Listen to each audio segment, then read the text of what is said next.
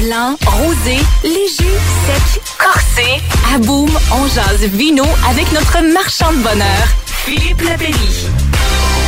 C'est euh, un long week-end, long week-end euh, de la fête nationale. Et pour une dernière fois, Philippe Lapéry, quand son conseil 20. Comment ça va, Phil? Bon matin, les amis. Ça va bien, vous autres? Ça va Ben, très bien. Et euh, m'a dit, il y a quelques années, euh, t'aurais peut-être pas fait ce genre de chronique-là, de segment-là, avec un paquet de vins québécois.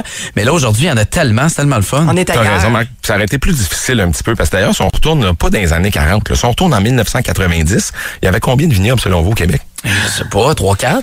C'est ça, t'es pas loin. Puis Il y en avait artisanal. Il y en euh, avait huit, puis c'était pas loin de chez vous. Le Saint-Jean-sur-Richelieu, Ah ouais, hein? il y avait leur pailleur à Donham, dans ces coins-là. Euh, puis rapidement, ben, ça a augmenté, augmenté, ce qui fait qu'à ce jour, il y a 158 euh, entreprises qui détiennent un permis de production de vin artisanal. Wow. Donc, c'est énorme. On voit qu'il y, y a une activité, ça bouge. Est-ce que tout est grandiose? Non, mais t'as des petits vignobles un peu euh, un peu comme ailleurs. Hein? Tu sais, je veux dire, il y a souvent des vins français ou grecs ou italiens qui me font faire la grimace. Bon, mais c'est, je suis pas le porte-parole des vins du Québec en disant que tout est extraordinaire. Puis chaque vin québécois que vous allez mettre dans votre verre, vous allez le boire à genoux. Là, c'est pas ça.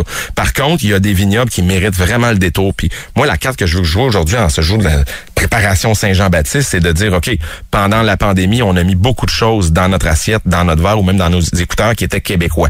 On a vraiment, vraiment joué la carte québécoise au maximum, ce qui fait qu'on est tombé en amour avec des vins du Québec, avec des gins du Québec. Je sais pas, des bières de microbrasserie québécoise, si vous en avez dégusté dans les derniers mois? Oui, oui, beaucoup. euh, ben là, beaucoup, j'ai de l'air, euh, j'ai de l'air avoir abusé. mais- mais Beaucoup oui. dans un mois, mettons. Non, mais c'est vrai, c'est vrai qu'il y a des beaux produits euh, chez nous au Québec. euh, on peut être fiers. On n'est pas obligé d'aller chercher ailleurs. là.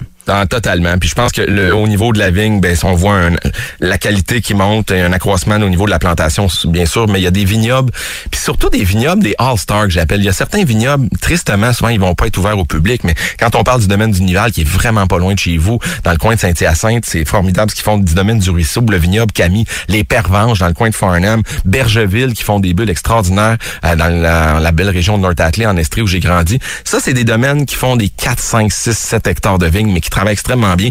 C'est des vins qui sont très recherchés par les experts en vin. Donc oui, des conseillers en vin, les sommeliers. Et souvent, que ben, t'arrives là, ils ont rien à vendre ou ils ont très peu de vin à vendre. Mais t'as d'autres vignobles qui font du vin à échelle humaine. Tu sais, on peut penser à, oui, à leur pailleur à Donham qui sont là depuis 40 ans, le domaine Saint-Jacques, à Saint-Jacques-le-Mineur, les parents de Jay du Temple, hein, l'animateur oui. radio, c'est eux qui Ben sont là.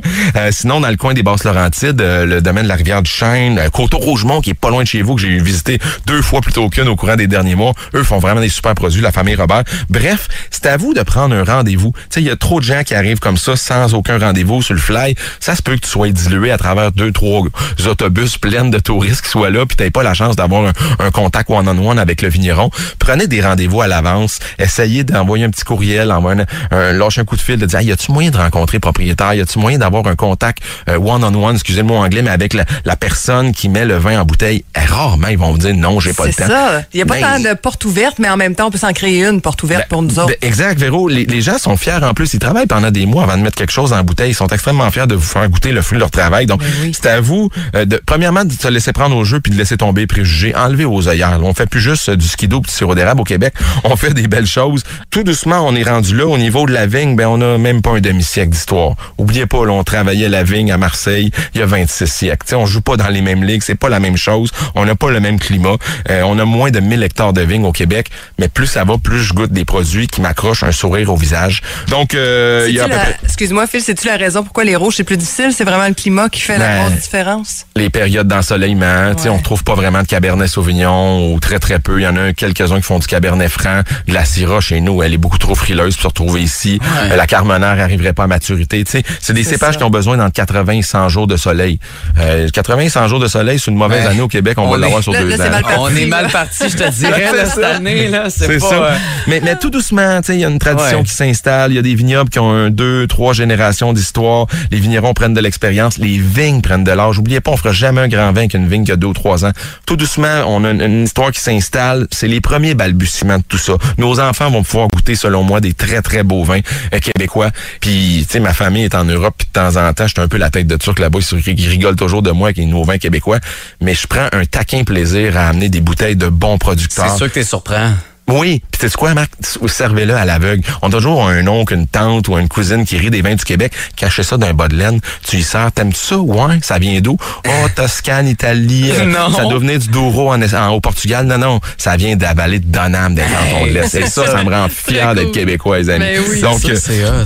Mettez plus de Québec que possible dans votre assiette. Allez vous promener dans les prochains jours avec la roulotte. Puis il y en a à peu près partout des vignobles au Québec. Ben écoute, bonnes vacances. Là, c'était Oui. notre dernière, oui. Oui, on finit euh, aujourd'hui. On va se retrouver quelque part à la fin du mois d'août pour d'autres segments, d'autres bonnes bouteilles pour nos auditeurs. Je souhaite à vous deux un super été, un grand millésime 2022 pour l'été, puis également à nos auditeurs de passer une super période estivale. Euh, ben bon été, euh, bonne Saint-Jean, Phil. Salut à vous autres. Bye bye.